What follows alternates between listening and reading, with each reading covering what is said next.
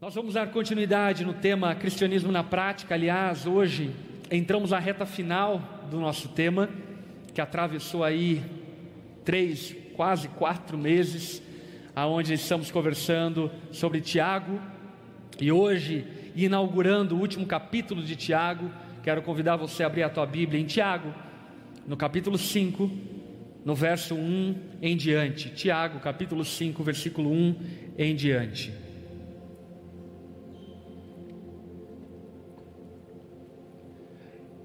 Quero compartilhar com os irmãos uma mensagem que eu intitulei de O dinheiro é um ótimo servo e um péssimo patrão. Amém? O dinheiro é um ótimo servo e um péssimo patrão. Vamos ver que a palavra de Deus nos ensina um pouco a respeito do dinheiro nessa noite. Tiago capítulo 5, versículo 1. Prestem atenção, vocês que são ricos.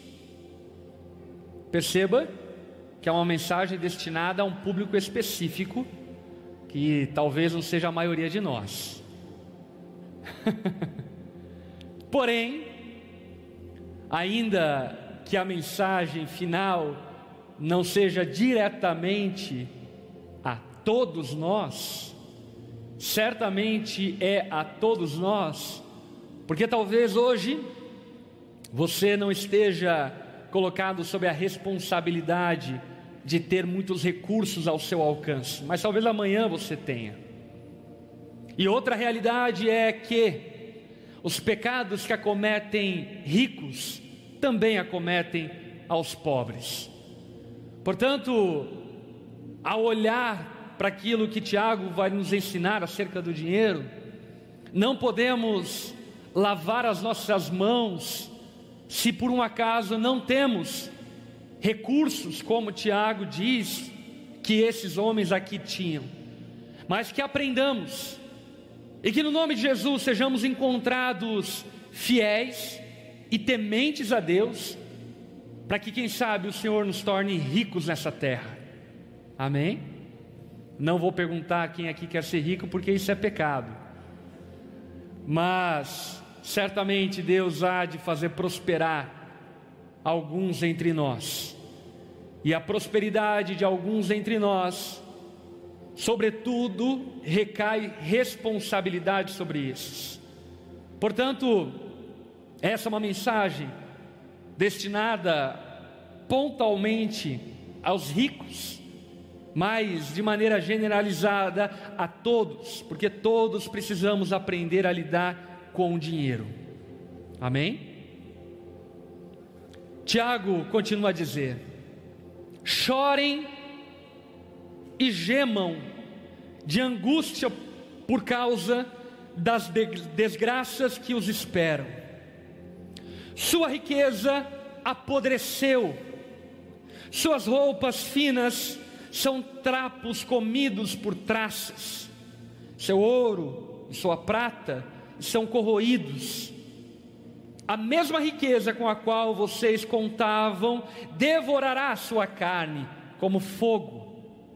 Esse tesouro corroído que vocês acumularam testemunhará contra vocês nos últimos dias. Por isso, ouçam os clamores dos que trabalham em seus campos, cujo salário vocês retiveram de modo fraudulento. Sim, os clamores dos que fizeram a colheita em seus campos chegaram aos ouvidos do Senhor dos Exércitos. Vocês levam uma vida de luxo na terra, satisfazendo seus desejos e engordando a si mesmos para o dia do abate. Condenam e matam inocentes, sem que eles resistam. Vamos orar uma vez mais, baixe sua cabeça, feche seus olhos, vamos conversar com o Senhor. Pai, estamos diante da Sua santa palavra, cremos que ela é a Sua palavra, que nos ensina sobre o que viver, sobre como viver, e diante dela, clamamos, Espírito Santo de Deus, fala aos nossos corações. Jesus Cristo, por suas ricas misericórdias, ensina-nos o caminho da santidade e ensina-nos a sermos bons mordomos daquilo que o Senhor tem nos confiado. Jesus, clamo a Ti, que o Senhor desperte do sono os ricos deste mundo, e que o Senhor prepare aqueles que um dia talvez serão ricos, para que o nosso coração alinhado com o Teu possa usar dessas riquezas para a glória do Senhor. E não para a perversidade, malignidade da inclinação do nosso coração. Jesus, quebranta-nos e ensina-nos o caminho de santidade. Abençoa-nos com Sua graça e bondade e dá-nos entendimento da Sua palavra. Oramos, nos colocamos diante do Senhor em total devoção e submissão. Em nome de Jesus que oramos. Amém e amém. Tiago claramente está fazendo uma advertência frontal contra aqueles que de alguma forma possuem riquezas. Está chamando a atenção desses ricos para que eles possam de alguma forma arrependerem da sua má conduta, porque senão existe um juízo especial reservado para aqueles que possuindo riquezas neste mundo não a administraram com temor e tremor da parte do Senhor.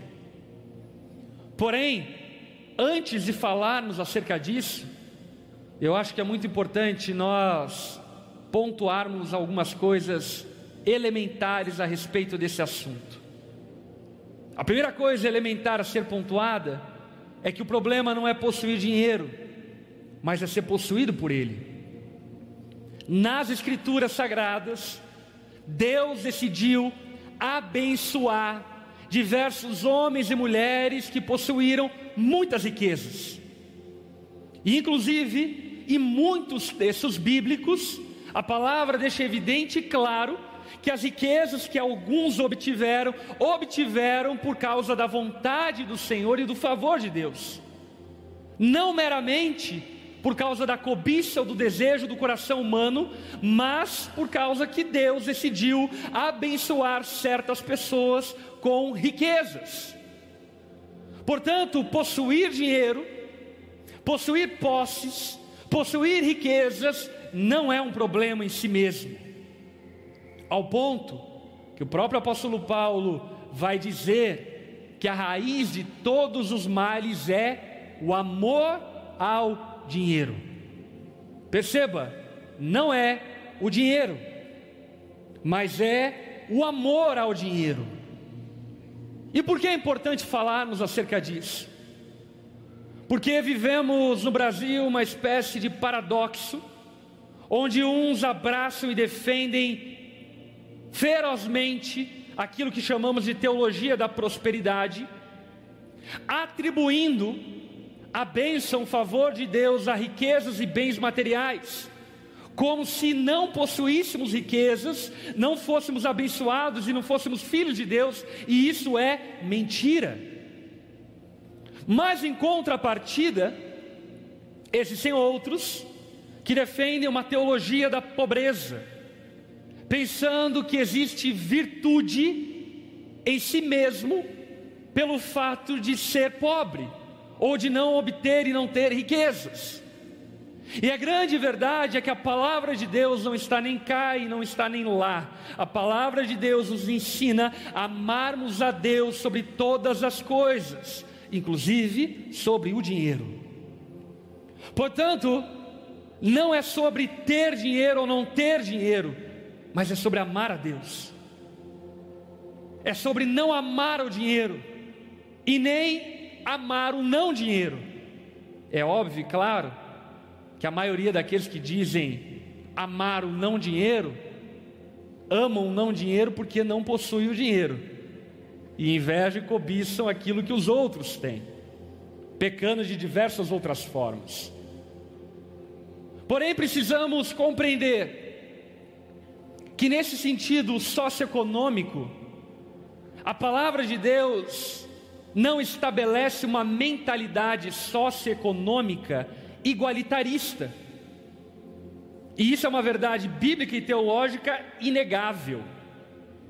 Essa ideia de todos terem a mesma renda não é uma ideia bíblica. Deus abençoou certas pessoas ao longo da história da humanidade para que essas tivessem responsabilidade pelas riquezas que foram adquiridas e foram concedidas pelo Senhor como favor da sua graça. A palavra de Deus fala, por exemplo, que Abraão era um homem próspero, e a sua prosperidade foi dada pelo próprio Deus. A prosperidade de Abraão era tanta que ele mesmo não se dava conta de tanta riqueza que tinha, ao ponto de que na cisão da sociedade de Abraão e Ló, Abraão nem mesmo se importa com as riquezas que vão ficar para ele tamanha riqueza e prosperidade que ele havia obtido. Jó, aquele que a palavra chama de homem justo, era um homem rico, e rico de verdade, rico a vera, ao ponto de a palavra falar que Jó era o homem mais rico do seu tempo. Salomão, um homem riquíssimo, eu estava procurando algumas curiosidades bíblicas sobre riqueza e vi uma prospecção da riqueza de Salomão se fosse nos nossos dias. E dadas as somas dos relatos bíblicos das riquezas de Salomão, certa pessoa chegou à conclusão que o patrimônio líquido de Salomão girava em torno de 2,2 trilhões de dólares. Ou seja, 8,23 trilhões de reais. Essa era a riqueza de Salomão, um pouco rico, não é? Possivelmente era exponencialmente mais rico do que os ricos dos nossos dias. Potencialmente, Salomão colocaria Alan Musk e tantos outros no bolso com tamanha prosperidade e riqueza financeira que Deus havia concedido a ele. Portanto, a Bíblia deixa evidente e claro que não existe pecado em si na riqueza. O pecado pode estar no coração daquele que obtém a riqueza. Tanto, presta atenção, tanto no método com o qual se obtém a riqueza, quanto também na maneira como se administra essa riqueza. A Bíblia condena veementemente e frontalmente métodos ilícitos de enriquecimento e também condena veementemente e frontalmente uma administração carnal e ímpia das riquezas. E Tiago, basicamente, ele vai falar sobre essas duas coisas: sobre meios de obtenção de riqueza e sobre como se administra riquezas. Tiago declara que estes que adquiriram riquezas de maneiras ilícitas e que administravam as riquezas de maneiras ilícitas deveriam chorar e se angustiar. Porque se o cristão genuíno deve ter alegria antecipada em meio às provações, ao saber que o sol da justiça irá raiar sobre nós, os ricos malfeitores devem chorar em prantos pelo juízo que os aguarda, porque a quem muito foi dado, muito será cobrado. Portanto, a partir dessa introdução, eu quero pontuar algumas coisas a partir do texto de Tiago. E a primeira delas é: o meio de se obter riquezas importa. Não vem da sua alma para obter riquezas. Não fira princípios bíblicos para obter riquezas. Não fira, despreze a sua família para obter riquezas. Não fira princípios morais para se obter riquezas. O verso 4 do capítulo 5 de Tiago, que nós acabamos de ler, diz o seguinte: Por isso, ouçam os clamores dos que trabalham em seus campos, cujo salário vocês retiveram de modo fraudulento. Sim, os clamores dos que fizeram a colheita em seus campos chegaram aos ouvidos do Senhor dos exércitos. O que Tiago aqui está apontando não é sobre não ter trabalhadores trabalhando em sua empresa ou em seu campo, mas é a administração fraudulenta desses trabalhadores que trabalham em seu campo. Tiago ele está apontando para um princípio empregado patrão que é ensinado na palavra de Deus lá em Deuteronômio, capítulo 24, no verso 14. Aonde a palavra de Deus nos ensina o seguinte: Nunca se aproveitem de trabalhadores pobres e necessitados. Sejam irmãos israelitas ou estrangeiros que vivem em suas cidades.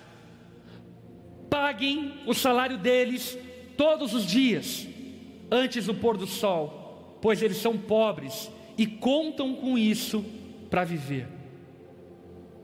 O que o escritor de Deuteronômio estava nos ensinando é que ao ter posses e recursos e empregados trabalhando para a obra na qual você é encarregado. Você deve administrar esses trabalhadores de tal forma que não cometa fraude. De que maneira cometer fraude?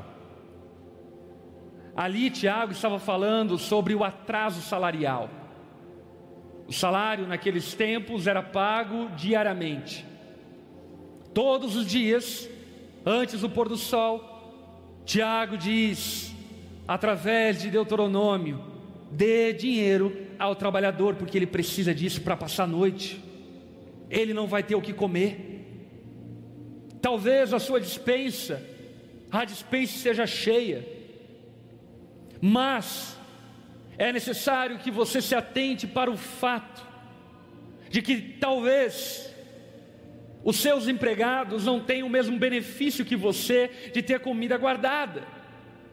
Quantas pessoas, como diria o provérbio popular, matam durante o dia para comer de noite? E essa é a vida de muitos. Portanto, empregadores, não existe pecado, e pelo contrário, existe virtude, mas isso vamos deixar um pouco mais para frente em ser patrão e ter empregados.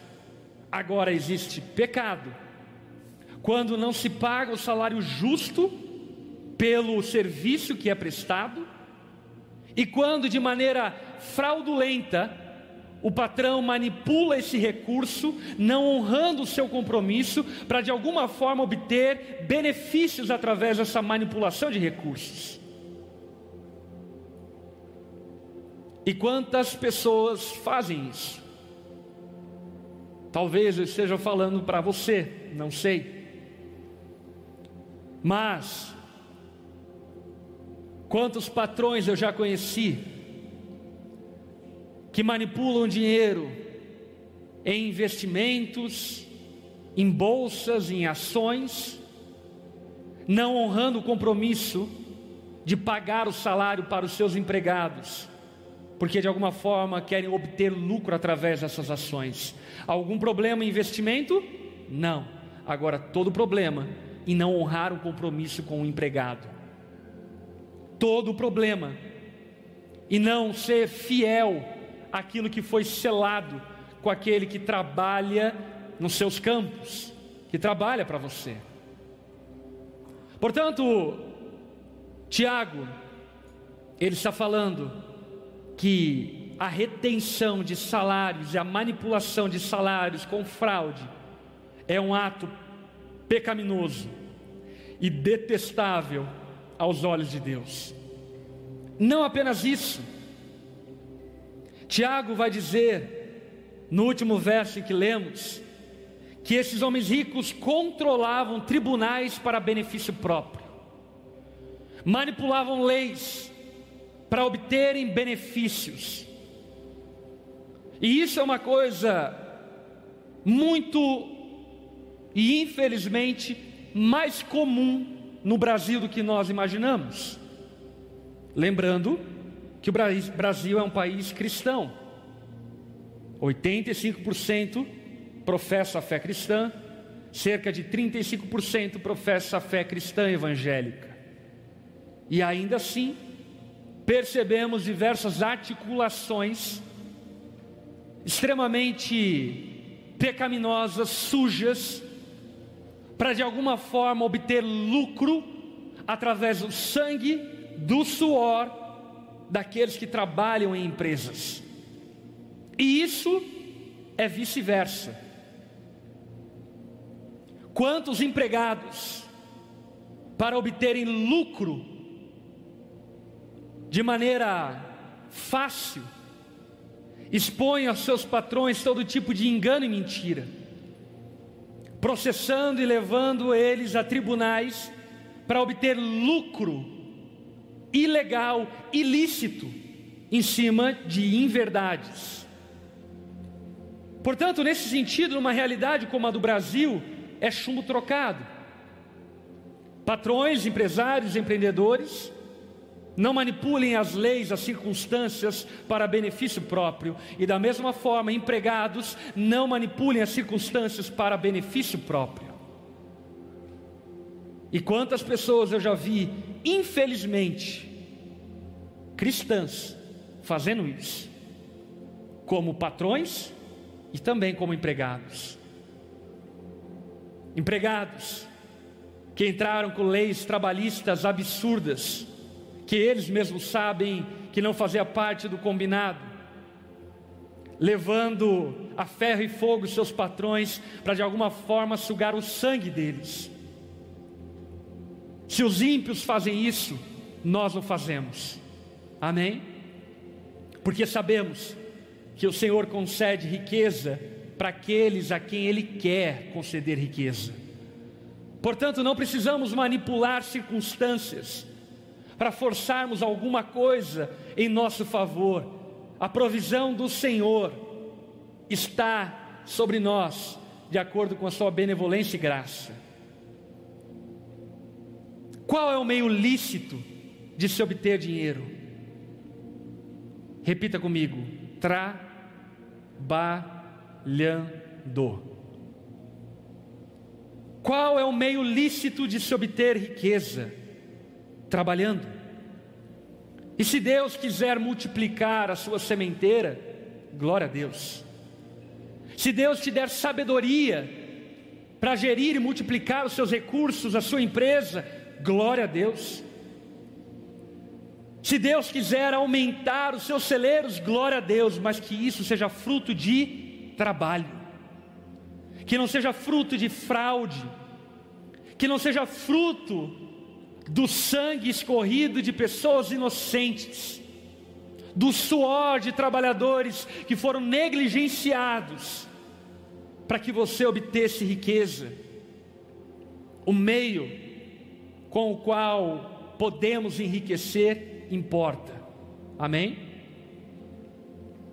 Segundo princípio, que eu vejo claramente no texto de Tiago: dinheiro é responsabilidade não benefício. Aqui muito foi dado, muito é cobrado. Quem tem uma conta bancária gorda e possibilidades inúmeras com o dinheiro, crédito, estes têm uma especial responsabilidade com aquilo que lhes foi conferido. Portanto, não deveríamos olhar para o dinheiro de modo que olhemos para ele como meio de benefício próprio. Não deveríamos olhar para o dinheiro como se fôssemos lagoas, porque não somos lagoas, somos canais, somos rios, A riqueza que cai sobre a nossa vida deve escoar para irrigar toda a terra. A riqueza que cai sobre você deve escoar a partir de você, para que outras pessoas sejam abençoadas e beneficiadas a partir disso. Dinheiro é responsabilidade e não meramente benefício. É óbvio que aquele que de alguma forma obtém riqueza, pode e até diria que deve ter uma vida confortável. Porém, nunca fechar os seus olhos para os meios no qual Deus quer te usar para abençoar outras pessoas a partir da riqueza que você obteve. Tiago está nos ensinando que obter riquezas, ter riquezas não é pecado, mas reter as riquezas, sim, isso é pecado. Não usar as riquezas para abençoar os outros, sim, isso é pecado. Tiago usa ainda do humor para dizer o seguinte: as riquezas armazenadas e guardadas servirá para que no dia do juízo Deus possa te mostrar o porquê você está sendo condenado. As riquezas armazenadas e guardadas certamente servem como prova e evidência da condenação. Com isso, obviamente que eu não estou falando sobre não ter reservas, não ter poupanças e não ter investimentos ou coisa do tipo. Mas eu estou te chamando a atenção para o fato de que riqueza é responsabilidade. E nós devemos ensinar aos nossos filhos que riqueza é responsabilidade. Quantos aqui tem filhos, crianças ali de 7, 6 a 10, 11, 12 anos de idade? Essa é uma idade que teu filho começa a flertar com o dinheiro. Você já percebeu? E é a idade onde você vai ensinar um valor ou na verdade vai permitir que teu filho cresça com uma visão equivocada acerca do dinheiro. É necessário que você ensine o teu filho o valor do dinheiro e faça ele perceber que um jogo que ele compra que custa 150 reais, por vezes, é o dízimo do trabalho de uma pessoa de um mês. É necessário que eduquemos, ensinemos aos nossos filhos acerca da responsabilidade que é ter dinheiro, da responsabilidade que é possuir riquezas e administrar essas riquezas. Porque de fato, o verdadeiro prazer das riquezas não é tê-las, mas é poder fazer o bem com aquilo que temos. Deus tem me dado a graça de como pastor, empresário e outras funções que eu tenho, ter empregados que trabalham para mim. E eu posso dizer para você com toda convicção como eu me alegro quando vejo alguém que trabalha comigo trocando de carro, reformando a sua casa, vestindo uma roupa legal, porque de fato o prazer da riqueza não está em você armazená-la, o prazer da riqueza está em você fazer o bem a partir dela e poder abençoar outras pessoas a partir da oportunidade que lhe foi dada de ter e administrar essas riquezas. Porque algo que eu e você não podemos esquecer é que as riquezas apodrecerão. Amém? Tudo neste mundo está destinado ao apodrecimento. A traça, a ferrugem correrão e destruirão absolutamente todos os bens e posses materiais. Contas, poupanças não sobreviverão ao juízo de Deus. Criptomoedas não sobreviverão sob o juízo de Deus. Comida armazenada não sobreviverá sobre o juízo de Deus todas as posses, todos os bens passarão. E como diria C.S. Lewis, Tudo o que não é eterno é eternamente inútil. Portanto, o que deveríamos pensar acerca das riquezas terrenas, passageiras, transitórias, é como nós podemos usá-las para podermos ser ricos na eternidade. Como nós podemos gerir, administrar as posses e bens que possuímos, para de alguma forma obtermos vantagem e riqueza nos céus? Pois foi isso que Jesus nos ensinou. Não acumulem para vocês tesouros na terra, onde a traça a ferrugem destrói e corrói, mas acumulem para vocês tesouros no céu, onde a traça a ferrugem não podem destruir e nem corroer. A roupa guardada no armário, as comidas na dispensa irão apodrecer. Tudo irá passar. Portanto, não olhe para suas riquezas, como vantagem, benefício, mas olhe para elas como responsabilidade concedida ao Senhor, pelo Senhor a você, para que você seja um bom administrador delas. Um quarto ponto que eu queria mencionar a partir do texto de Tiago é que o, o dinheiro acumulado dará testemunho contra aqueles que o acumulam. Ironicamente, os ricos guardam dinheiro para se proteger, mas é esse dinheiro guardado que os condena. Ironicamente, os ricos malfeitores enchem as suas dispensas, mas são as suas dispensas cheias que os condenarão no último dia. São as suas frutas apodrecidas que os condenarão. É o desperdício, o esbanjamento, são as roupas que você adquiriu e nem mesmo tirou o selo de compra e são guardadas no armário já fazem três anos, que servirá como juízo no dia do encontro com o Senhor. Algum problema em ter roupas? Não. Algum problema em comer bem? Não. Aliás, me chama para comer bem. Agora, o seríssimo problema em olharmos para tudo isso, como se tudo isso falasse a nosso respeito e não a respeito das pessoas que estão ao nosso redor. Existe juízo sobre aqueles que forem lagoa e não rio, sobre aqueles que forem retentores da riqueza e não distribuidores dessa riqueza. Jesus, através de Tiago, emite um juízo sobre os ricos. Quando no verso 4 Tiago diz: Os clamores dos que fizeram a colheita em seus campos chegaram ao ouvido do Senhor dos exércitos. Ei, o ouvido do Senhor dos exércitos está atento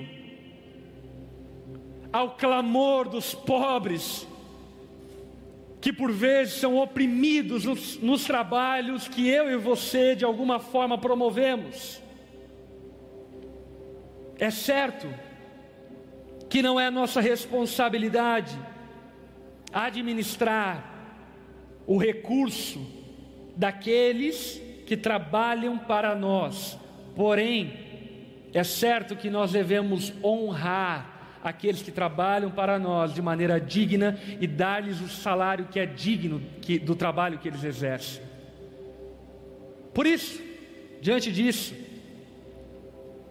eu quero fazer três aplicações finais sobre o que devemos fazer com o dinheiro. E para tal eu quero mencionar o texto de Lucas, capítulo 16, versículo 10 onde a palavra diz: Se forem fiéis nas pequenas coisas, também o serão nas grandes. Portanto, aqui vale a pena dar um chacoalhão naqueles que têm pouco recurso. Se você não sabe administrar o pouco recurso que tem, você não saberá administrar o grande recurso que talvez Deus colocará sobre a tua vida. Se ao invés de comprar feijão e arroz, você rebaixa o seu carro e falta feijão e arroz na sua casa, certamente você não conseguirá administrar os recursos que Deus talvez dará em grande proporção para você. É necessário que aprendamos a administrar os recursos tendo pouco.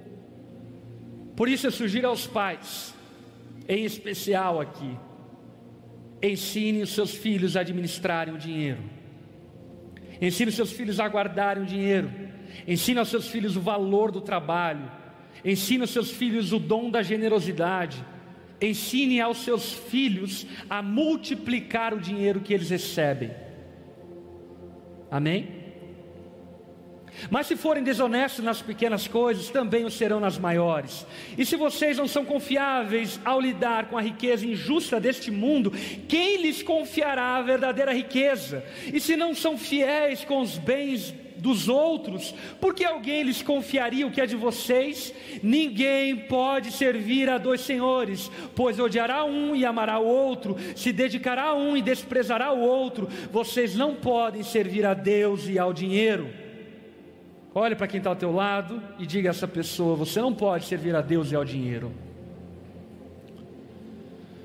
Você precisa escolher quem rege a sua vida, quem norteia os princípios, quem norteia os valores da sua vida. E a partir disso, quero então mencionar três coisas que devemos fazer com o dinheiro. Primeiro delas e a mais óbvia de todas, cuide da sua família. Amém? Seja generoso com a sua esposa. Não adianta dar o dízimo, oferta na igreja, e você não deixa a tua esposa fazer uma unhazinha. Faz essa mulher feliz, homem. Cuide da sua família. Se programe para fazer uma boas férias com a sua família. A vida é tão curta, tão passageira. Sabe, não seja materialista ao ponto de negligenciar a alegria, a satisfação e o prazer dos seus filhos. Não substitua prioridades na administração do seu recurso. A palavra fala que aqueles que não cuidam dos da sua própria casa negam a fé e são piores do que os descrentes. Portanto, uma primeira coisa que precisamos entender acerca da administração do nosso dinheiro é que o nosso dinheiro deve servir para benefício da nossa família, deve servir para a bênção dos nossos filhos, para investir na educação deles. Talvez você não tenha oportunidade de colocar o seu filho em uma escola particular, como durante muito tempo meu pai também não teve. Mas, mesmo não tendo essas condições, o meu pai sempre fez o melhor que ele podia fazer para abençoar nossa casa, para abençoar nossa família. Eu lembro de quantas e quantas vezes, ainda pequeno, morando no interior do Paraná, meu pai pegava o Passat velho dele, que não tinha o chão do carro, era estilo Flintstones. E a gente vinha aqui para São Francisco do Sul e passar cinco, sete dias na praia, eu de cueca, minhas irmãs de calcinha entrando no mar, farofada. Família feliz. Sabe, não espere ter muito mais para cuidar da sua família. E não queira ter muito mais ao ponto de negligenciar a sua família. O que é melhor? Ter dois, três empregos e não ver seus filhos crescendo? Ou ter dois, um emprego e poder acompanhar seus filhos crescendo, ainda que seja estudando numa escola pública, que não tenham acesso a um plano de saúde ou coisa do tipo. Sabe, meus irmãos, tome cuidado com as vaidades da vida. Tome cuidado com as vaidades da vida. Quantas e quantas vezes eu vi em Joinville, fora de Joinville, em bairros humildes, casas muito simples, com um baita de um carrão estacionado na garagem. Não vou dizer o nome de carro porque talvez alguém se identifique e fique receoso. Meu irmão, viva dentro do padrão que Deus lhe concedeu e cuide da sua família.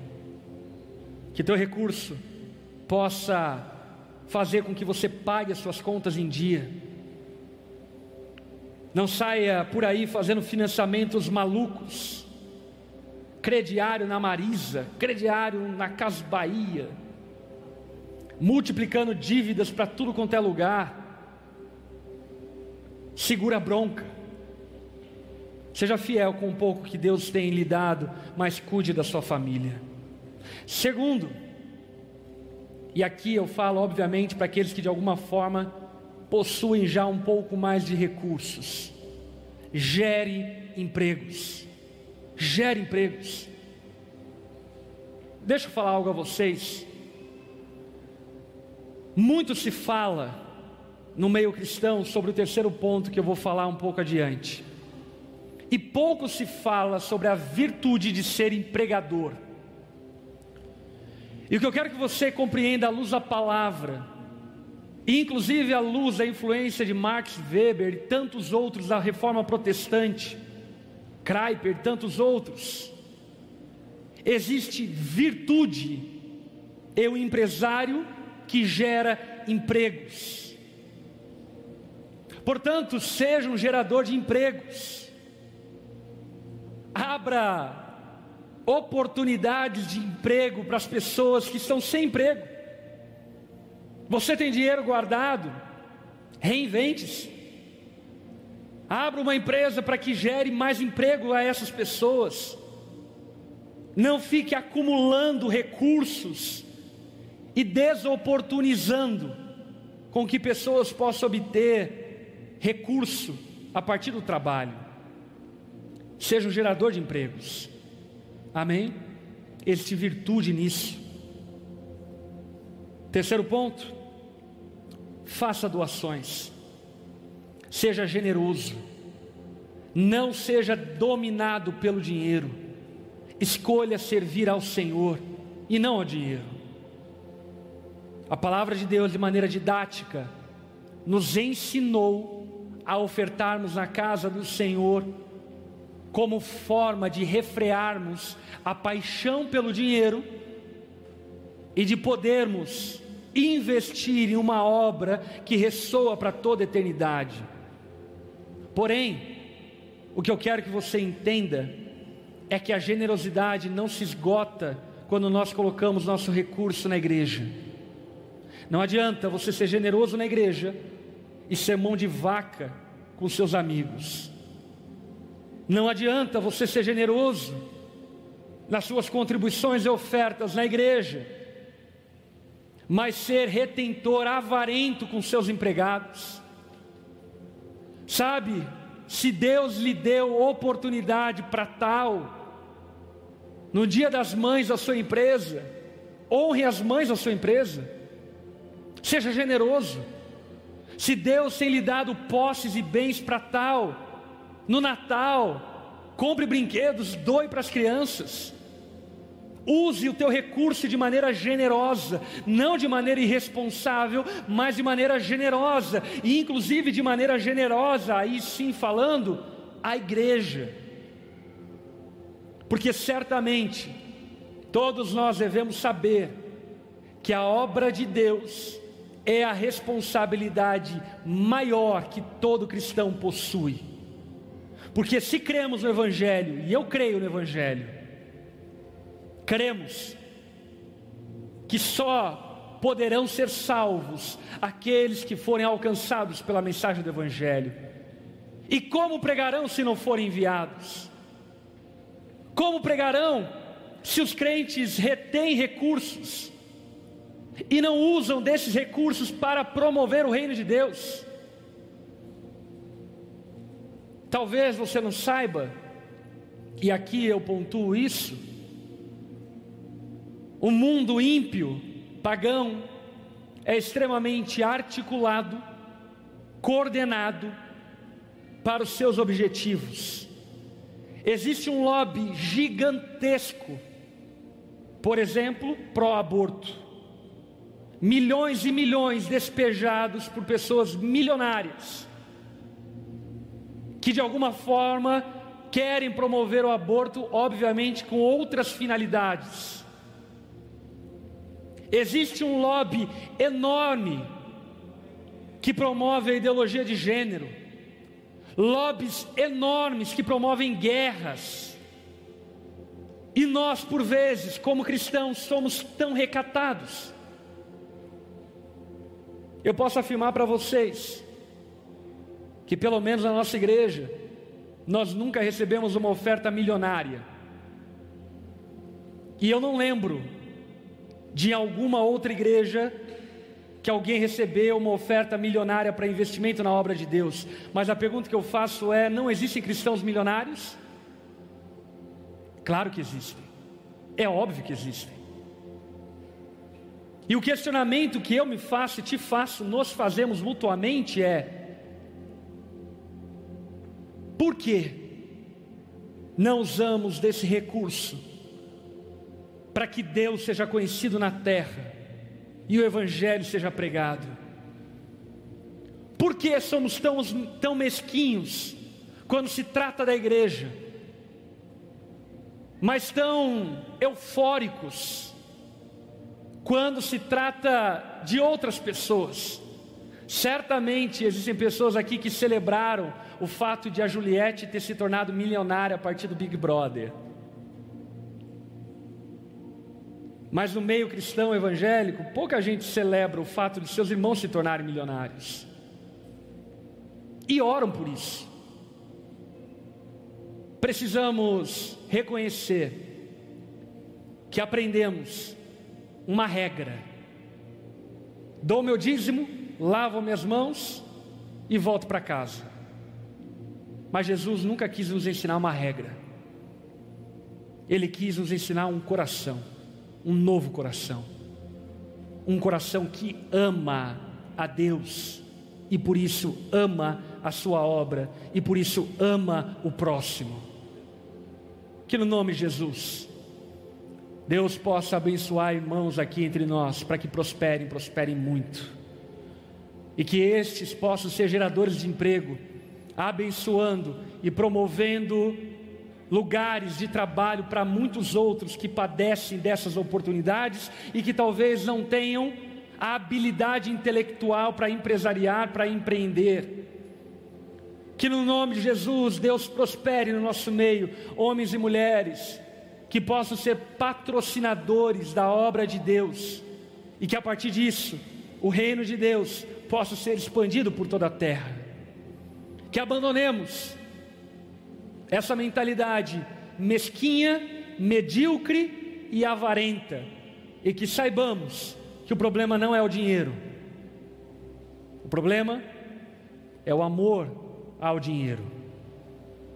Que no nome de Jesus, eu, você, nós, possamos ser essas pessoas confiáveis, de muita riqueza, para que possamos ser bênção para as pessoas ao nosso redor.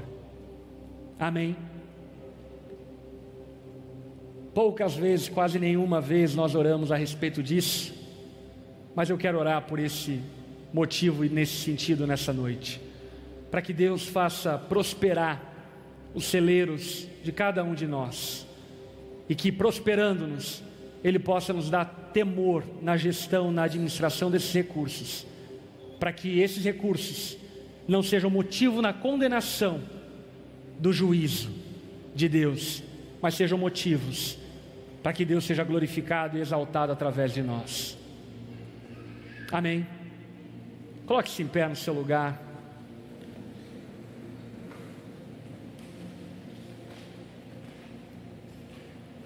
Quero orar por sua vida.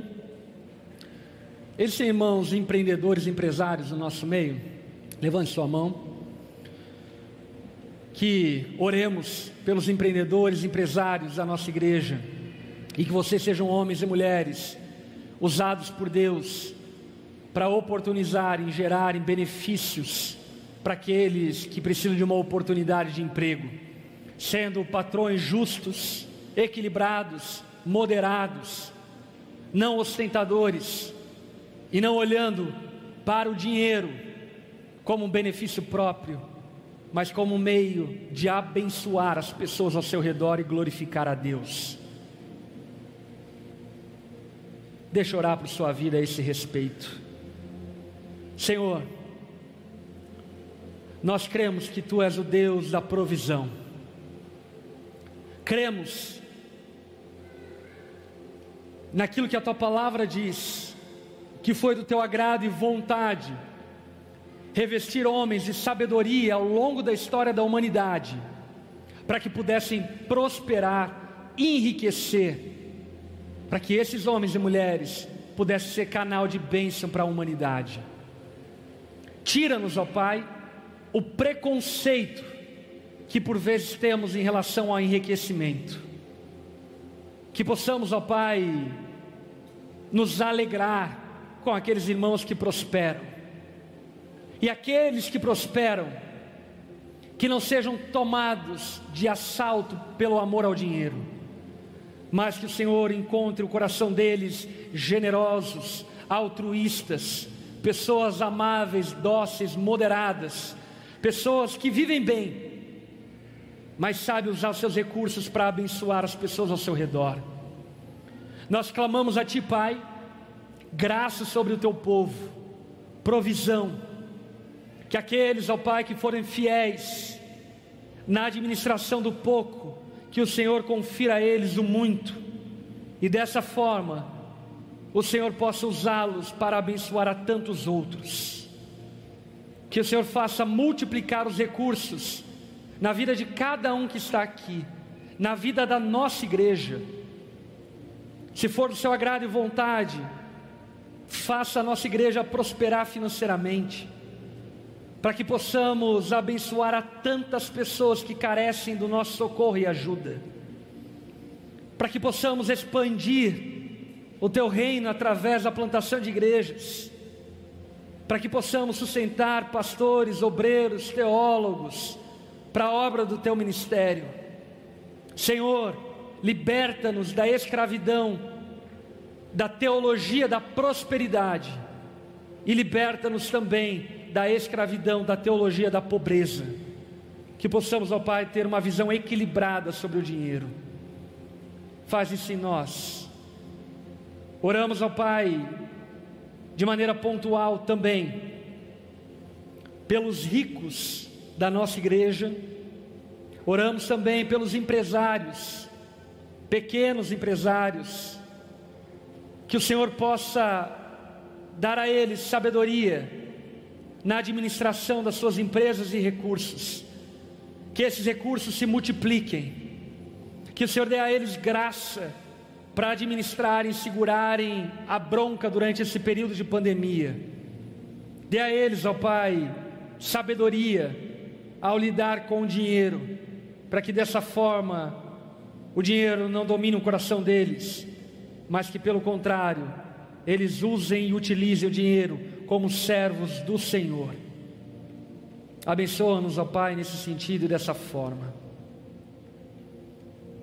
Sendo a sua mão como recebendo, deixa eu orar por sua vida. Senhor, obrigado por essa noite, obrigado por tudo aquilo que vivemos aqui.